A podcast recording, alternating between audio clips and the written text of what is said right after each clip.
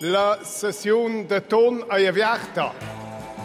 Bienvenue sous la coupole, le podcast politique du temps.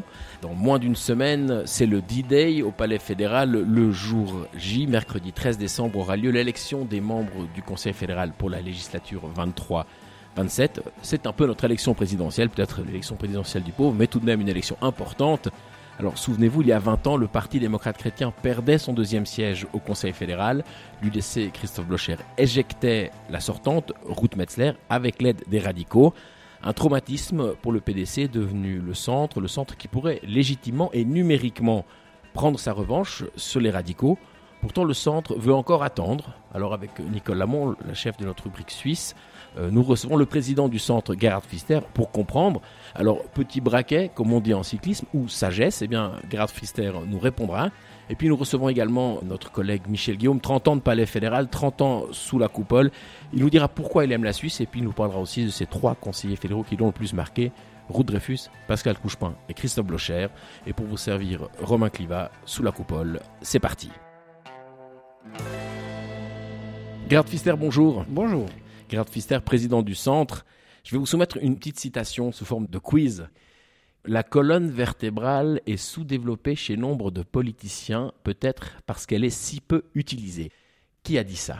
C'est une citation de Margaret Thatcher et j'avais cette citation quelques années sur mon site internet, oui. Exactement. J'ai trouvé une archive. On n'est jamais mieux servi que par soi-même. C'est un portrait que j'ai fait de vous il y a quelques années. Le titre, c'était Le gardien de la chapelle conservatrice du PDC. Ça a bien changé. Est-ce que vous n'avez pas de colonne vertébrale ou vous avez évolué avec votre temps ou qu'est-ce qui s'est passé? Parce que la chapelle conservatrice. Il s'est passé quelque chose, mais j'ai le sentiment que je n'ai pas changé si euh, fortement qu'on a dit parce que je n'étais pas si conservateur comme euh, les journalistes, les médias ont écrit il y a dix ans. Et euh, maintenant, je ne suis pas si à gauche que disent ces gens de la droite. Vous êtes un incompris? Non, pas des psychologismes dans la politique. Si on ne se sent pas compris, c'est toujours la faute de, moi-même parce que je ne suis pas réussi de, de, de communiquer d'une manière euh, juste. Mais il faut toujours différencier entre le rôle que j'ai comme président d'un parti, c'est le rôle d'intégrer, c'est le rôle d'être le président de tout le monde de mon parti et de politiser comme euh, simple membre d'un groupe où vous êtes plus libre. J'ai pris une autre tâche il y a quelques années mais la tâche restait toujours la, même, de faire tout que ce parti que j'aime aura la place dans la politique qu'elle mérite. Nicole Lamont? En 2016, quand vous avez pris les rênes du PDC, vous faisiez peur à beaucoup, notamment beaucoup ouais. de romans. Ouais. Ensuite, par exemple en Valais, vous avez fait peur à beaucoup qui craignaient que la disparition du nom euh, PDC, de la référence euh, au christianisme, rende le parti moins intéressant. Enfin bref, pour différentes raisons, vous avez fait beaucoup peur à vos troupes. Puis aujourd'hui, on a l'impression que vous êtes incontesté. Comment vous avez réussi à faire ça? J'ai toujours su qu'un défi pour moi, c'est de corriger cette image que j'avais et euh, d'avoir la confiance de la base. Je me souviens très bien, un de mes premiers voyages comme président à Genève pour visiter le parti cantonal qui était très très sceptique. Est-ce que ce président va faire avec le parti un tour à droite? J'ai essayé de le convaincre que je suis convaincu que ce parti doit rester au centre et euh, les premières années étaient un défi pour moi pour recevoir la confiance de la base. Et puis les résultats de 2019 où on a, on a réussi de rester stable comme parti m'ont donné une première motivation, une première sécurité que j'ai la confiance de la base et qu'il faut rediscuter où est le futur de ce parti qui était toujours perçu comme un parti qui est seulement valable pour les catholiques ou pour les chrétiens. Gerhard Pfister, les élections se sont bien passées, mais est-ce qu'on n'exagère pas un petit peu votre résultat? C'est pas un peu comme les études PISA, c'est-à-dire que tout le monde baisse, vous êtes stable, donc vous avancez. Est-ce que vraiment ces élections, vous avez senti un souffle nouveau dans le parti, ou c'est surtout la stabilité, mais les autres qui baissent? Ce qui est vraiment vrai, que j'ai constaté que nous avons plus de jeunes qui soutiennent notre parti. Nous avons une autre atmosphère dans les partis cantonales. On n'a plus de confiance, on n'a plus de jeunes, et ça, c'est un signal très positif. Mais je suis le premier qui est très très prudent et qui dit c'est un succès, bien sûr, Nous avons passé le résultat de la fusion du BDP et le PDC, mais c'est un premier pas. On a changé le nom, c'est vrai, mais maintenant il s'agit de changer la culture du parti. Le centre, on vous dira, bon, bah, c'est une position géographique, on est toujours le centre de quelque chose. En trois mots, c'est quoi le centre sur le plan des valeurs? C'est la solidarité, la liberté et la responsabilité. La responsabilité, ça signifie le respect des institutions, qu'on est prêt à, prendre de, la responsabilité au gouvernement. Ce sont les trois valeurs qui étaient toujours les valeurs du parti, aussi du PDC, et euh, rien n'a changé. Mais il s'agit d'une ouverture, parce que le C évitait que les gens ont essayé de, s'intéresser pour nous. Et c'est plutôt une ouverture, ce n'est pas un changement des valeurs. Garde Pister, vous avez fait le discours comme doyen de fonction au Conseil national. C'était un discours assez remarquable sur le fond on a senti une vraie préoccupation institutionnelle. Vous avez cité euh, Stefan Zweig, Le Monde d'hier, un classique de la montée, entre guillemets, des dangers pour la démocratie. Est-ce que vraiment vous sentez ce danger, cette sorte de, défaitisme de la raison, comme l'évoque euh, Stefan Zweig, dans le monde actuel, ou c'est un peu alarmiste? Si c'est perçu comme alarmiste, à la fin, je dis il faut avoir confiance parce que nous avons exactement ces valeurs et nous avons en Suisse les possibilités les plus grandes. Il n'y a pas un autre pays qui a ces possibilités que la Suisse a. C'est un privilège. Mais nous avons fait l'expérience que les crises ne sont plus si polies comme ils étaient plus de 100 ans avec la Suisse de, faire un détour euh, de notre pays. Parce que la, pandémie, la guerre en Ukraine, on a le sentiment, et ce n'est pas seulement un sentiment, que la Suisse, la position de la Suisse, ça, il faut redéfinir. Il faut discuter où est-ce que la position de la Suisse dans un monde qui change vraiment nous avons euh, des nouvelles évolutions dans le monde, si signifiant que le changement à 1989, à la chute du mur de Berlin. Il ne s'agit pas d'être alarmiste, mais d'être conscient que les défis pour la Suisse vont peut-être ou certainement être plus compliqués qu'ils étaient dans les décennies qui sont derrière nous. Nicole Lamont. Est-ce qu'on peut aussi lire votre discours devant l'Assemblée fédérale comme une mise en garde contre davantage de polarisation et donc comme une promotion du centre ou en tout cas des partis qui promeuvent euh, la concordance ou l'entente? J'étais conscient que comme euh, président du jour, ce n'est pas bon si vous parlez comme un président du parti et faites une publicité pour le programme du parti. Et j'ai essayé d'éviter ça. Mais au fond, la polarisation me semble aussi un des défis qui aussi touche la Suisse. Et cette polarisation est nuisible à cette institution de la démocratie directe. Et ça, je voulais exprimer que c'est un défi qui est important pour la Suisse. Garde Fister, vous avez évoqué les crises qui se multiplient, qui s'accélèrent, qui s'accumulent. Hein. Est-ce que dans le système suisse, vous avez l'impression qu'aujourd'hui, vous évoquez aussi la, concordance. Est-ce que le problème, ce sont les personnes, parce qu'on a beaucoup subi de pression, est-ce que les problèmes, ce sont les personnes qui gouvernent, les institutions, ou on ne peut rien faire? J'ai appris dans un cours de pédagogie, comme euh, j'avais une carrière de professeur de mon moi, un professeur de pédagogie a dit un professeur qui est pessimiste, c'est pas un bon professeur. Et je non, mais les personnes, est-ce qu'il faut changer les personnes qui gouvernent Non, les personnes en Suisse. Est-ce qu'on a un problème de personnel politique au Conseil fédéral? On avait un conseil fédéral qui était plus fort que cet actuel. Je me souviens du temps où euh, vous avez eu euh, dans le conseil fédéral M. Blocher, Mme Leuthard, Mme Calmiré et M. Couchepin. Et c'était... À l'époque, on disait qu'il y avait trop de streit, hein, oui, c'était assez vivant, vivant, mais au fond, ces quatre personnes, on a senti qu'ils ont des convictions très très fortes et qu'ils battent pour ces convictions. Et je préfère ça. Maintenant, vous avez plutôt une tendance que on évite vraiment de se battre au sein du Conseil fédéral. On délègue tout, ou presque tout, à des collaborateurs et collaboratrices qui ont le but de profiler leur chef ou la chef. Et pour un système comme nous avons, c'est dommage. Mais, encore une fois, les institutions en Suisse sont tellement fort que la personnalité qui remplit quelle tâche n'est pas si important comme c'est dans les autres pays. On est dans les murs de ce palais fédéral, on sent toute la force de la, de la molasse et de, de ces institutions avec ces trois Suisses au milieu, Nicole Lamont. Ce manque de conviction et de profil de la part des conseillers fédéraux, euh, on l'adresse aussi notamment à votre propre conseillère fédérale, Viola Amert, qui va être en principe élue présidente de la Confédération pour 2024. Vous êtes confiant, elle va réussir à convaincre l'Assemblée. Il y a eu quand même plusieurs petits euh, incidents, on va dire, ou en tout cas revers de fortune ces derniers temps. On pense aux Jeux Olympiques qui n'ont pas passé, on pense évidemment à, toute la suite des avions, euh, plusieurs épisodes qui l'ont égratigné.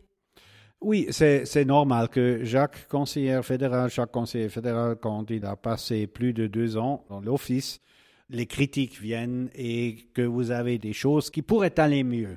Ça, c'est clair. Mais il ne faut pas oublier le grand mérite de Mme Amherd, c'est de réconcilier une grande partie de la population avec les nécessités de l'armée, avec le défi de la sécurité et ce sont des thèmes qui ne sont pas très populaires. Personne de nous a envie de discuter euh, de l'armée parce que nous, nous parlons plutôt de la paix euh, que de la guerre.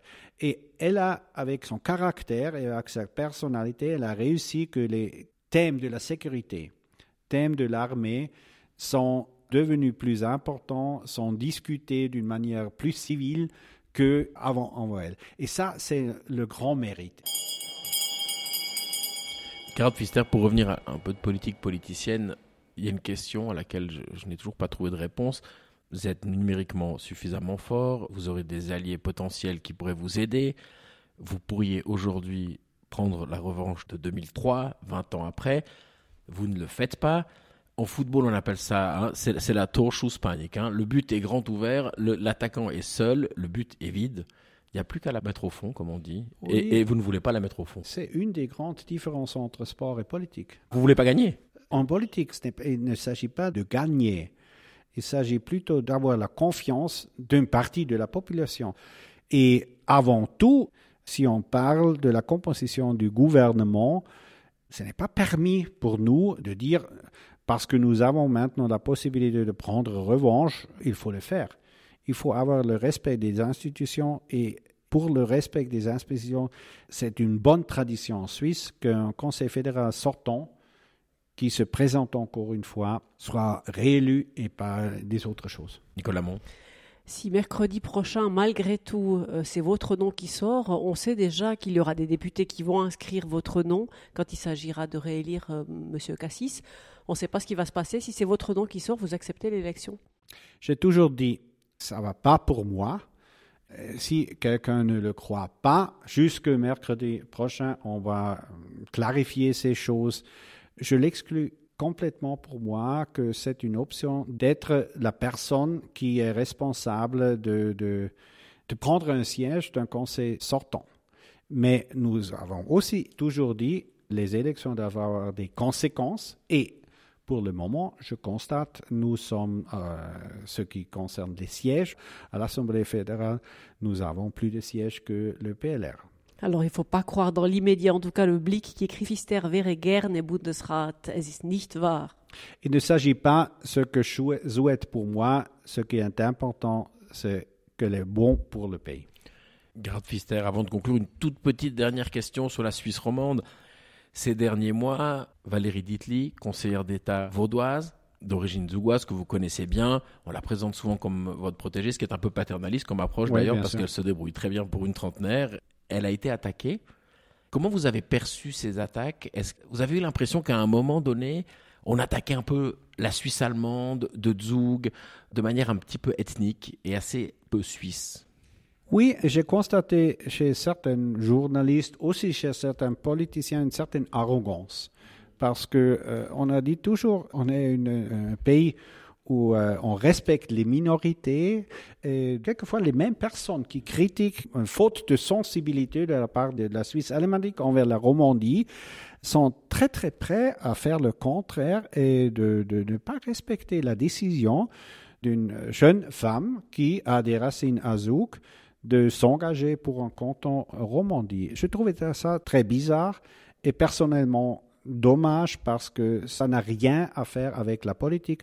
Il faut toujours critiquer une conseillère d'État sur le contenu qu'elle fait, qu'est-ce qu'elle veut, mais cette argumentation de dire vous n'êtes pas une vraie Romandie parce que vous ne vivez pas depuis 300 ans dans ce canton, ça c'est une forme d'arrogance que je n'attendais pas parce que c'est la même arrogance qu'on dit aux Suisses alémaniques. Euh, de, l'éviter. Quand les minoritaires deviennent majoritaires, ça peut parfois être explosif. Merci, Garde Fister. Merci à vous.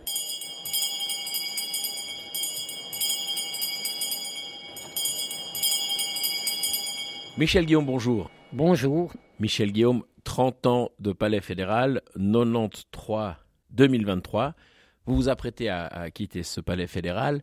Je crois que vous serez encore au front pour le, D-Day la semaine prochaine. Pour euh, deux D-Day, l'élection au Conseil fédéral pour la succession à Alain Berset. Et puis ensuite, on l'espère, le mandat de négociation de la Suisse euh, avec l'Union européenne. Donc ça, ce sera sur commande Oui. On vous sortira de, après, c'est fini. Michel Guillaume, on va évoquer ces 30 ans. On n'a pas 30 ans pour parler de 30 ans, mais on va, on va faire peut-être par le biais de personnalités. On en a parlé avant et je vous ai demandé trois personnalités euh, qui vous ont particulièrement marqué. La première que vous avez mentionnée, c'est la conseillère fédérale Ruth Dreyfus. Vous arrivez en 93 au Palais fédéral. Elle n'est pas encore élue. Non, elle n'est pas encore élue. Ben, c'est l'affaire Brunner. Hein. Euh, Christiane Brunner devait être élue le, 3 mars. Euh, moi, je me rappelle encore très très bien. Donc le 3 mars, il neige devant euh, le palais fédéral. Euh, il y a 4 à 5 000 femmes qui se sont rassemblées pour fêter Christiane Brunner. Et Christiane Brunner n'est pas élue. Euh, L'Assemblée élit Francis Maté, qui demande une période de réflexion. Et c'est ensuite que Ruth Dreyfus est élu le mercredi suivant. Comment vous avez vécu ce moment-là? Vous arrivez tout de suite, c'était une des plus grosses affaires, ou en tout cas une des élections les plus surprenantes depuis très longtemps. Franchement, c'était absolument passionnant parce que durant la semaine qui s'est écoulée du 3 au 10, il y avait euh, Bodenman et Daguet qui étaient les dirigeants du, Parti socialiste, qui ont dû... Président euh, chef de groupe. Ouais, qui ont loué une Mercedes rouge qui sont allés à la chaux de fond pour euh, persuader Francis Maté de dire écoute, ce serait quand même mieux que tu te désistes. Et puis ensuite, ils sont partis à Genève pour essayer de convaincre Ruth Dreyfus d'être candidate. Quoi. C'était absolument du jamais vu. Et c'était une inconnue, pour le grand public en tout cas. Oui, oui, euh, Dreyfus euh, était absolument inconnu en dehors des milieux syndicaux. Moi, je l'avais déjà interviewé quand j'étais euh, rédacteur en chef de, la radio Canal 3, mais pour les autres, euh, elle était vraiment inconnue. Hein. Ruth Dreyfus, pour vous, qu'est-ce qu'elle incarne? Pour vous, quel est l'héritage de, de Ruth Dreyfus d'une certaine manière? Ah, je pense que c'est quand même la politique de la drogue. Vous savez, Dreyfus a pratiqué une politique de la drogue euh, dite des quatre piliers. Elle a eu le grand mérite d'empoigner ce problème de manière absolument globale. Et au lieu de réduire cette euh, politique à la répression, comme on avait tendance à le faire en, Suisse romande, elle a travaillé sur quatre piliers, c'est-à-dire la prévention, le traitement, la réduction des risques et la répression. Et surtout, elle est allée voir... Ou Letton. Donc, il ne faut pas oublier que c'est la période des nouvelles de la drogue. Il y en a à Berne, il y en a à Zurich. À Image mondiale, hein Image qui ont fait le tour du monde, c'est vrai. Il y a une, une consoeur française qui revenait du Rwanda, donc génocide du Rwanda. Elle m'a dit ces images sont encore plus terribles que celles que j'ai vues au Rwanda. Donc vous vous rendez compte. Donc elle, Ruth Dreyfus, elle va au Letton. Euh, je me rappelle, c'est un samedi. Il fait zéro degré. Et elle va voir ce qui se passe. Et qu'est-ce qu'elle voit? Elle voit des images absolument dantesques. Et je peux vous le dire parce que moi, à l'occasion d'un autre portage, un assistant social euh, du canton du Jura m'avait fait revêtir un gilet orange de secouriste et je m'étais euh, retrouvé au milieu de la scène avec un bruit pas possible, des images absolument dantesques. Et franchement, j'ai failli m'évanouir et ces images resteront gravées à jamais dans, ma mémoire. Et là, le grand mérite de, de Ruth Dreyfus, c'est donc d'aborder ce problème de manière absolument globale. Mm-hmm et d'accompagner les toxicomanes en leur offrant aussi un, projet de vie lorsqu'ils sortent euh, du milieu de la drogue. Et le grand mérite, le grand mérite parce que ce travail a porté ses fruits, c'est qu'en 20 ans, Ruth Dreyfus, grâce à cette politique, a réussi à diviser par 10 le nombre d'overdoses.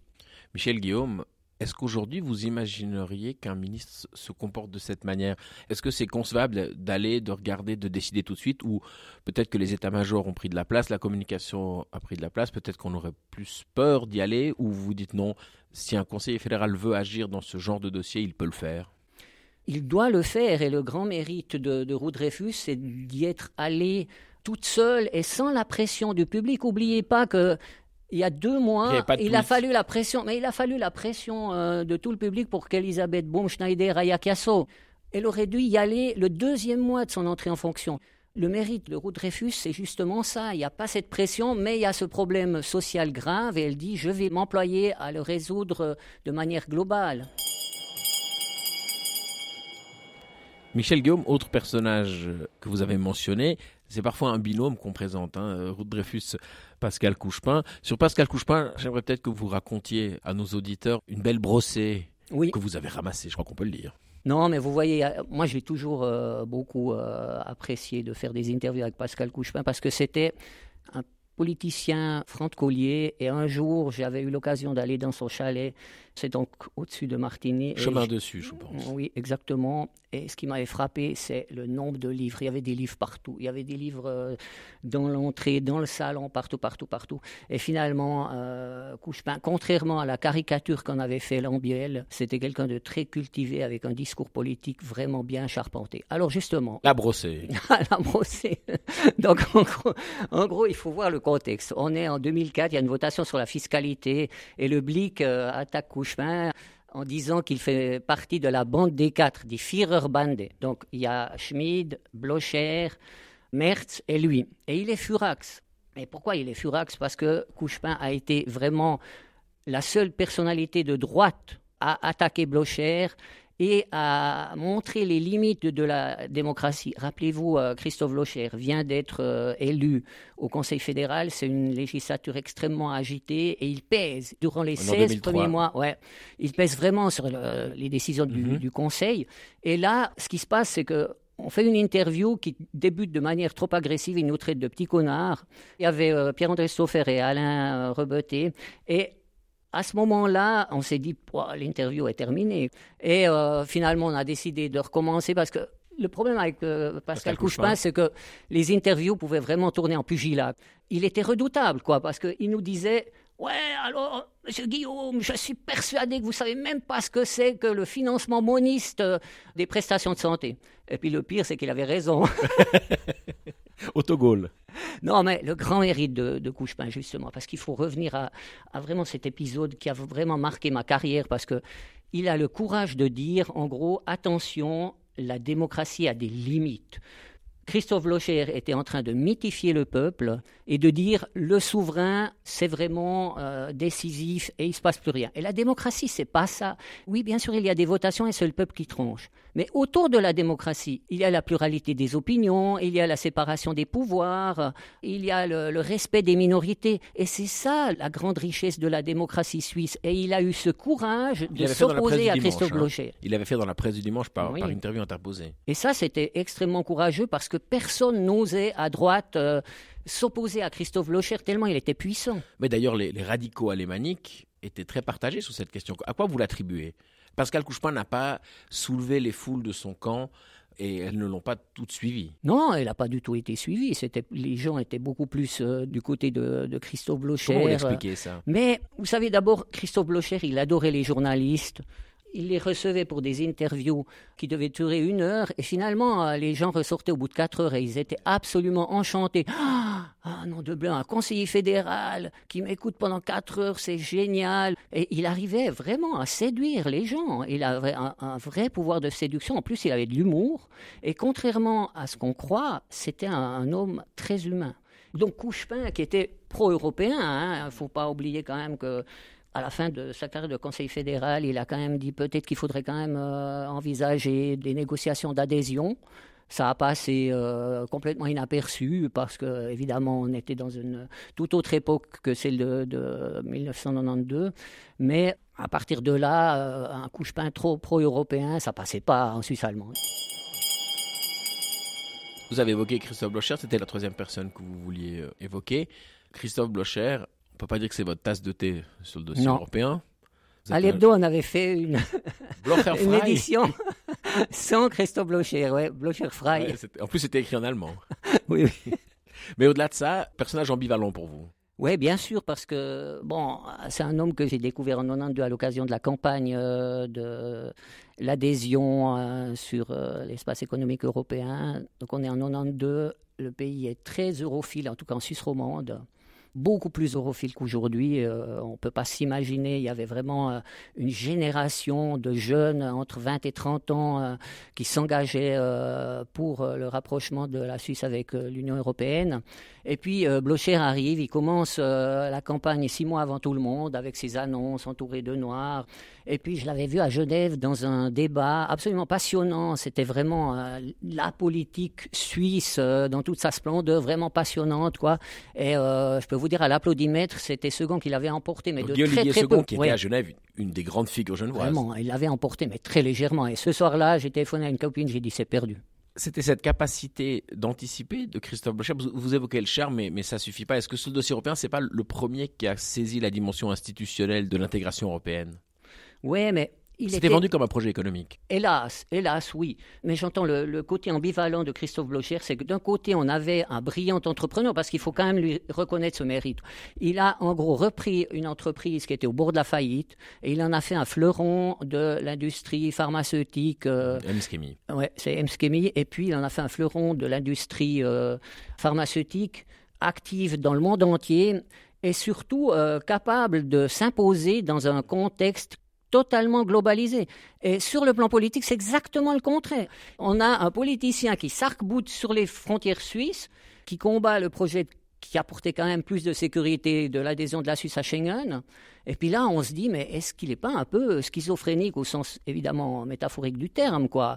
Et c'est une question qui m'a accompagné pendant 30 ans, quoi. Je me suis demandé, mais, mais qui c'est Christophe Blocher? Vous avez la réponse pour nous? Non, je ne l'ai pas, parce que d'un côté, euh, on, on sent qu'il a envie de peser sur une Suisse un peu mythifiée, même totalement mythifiée.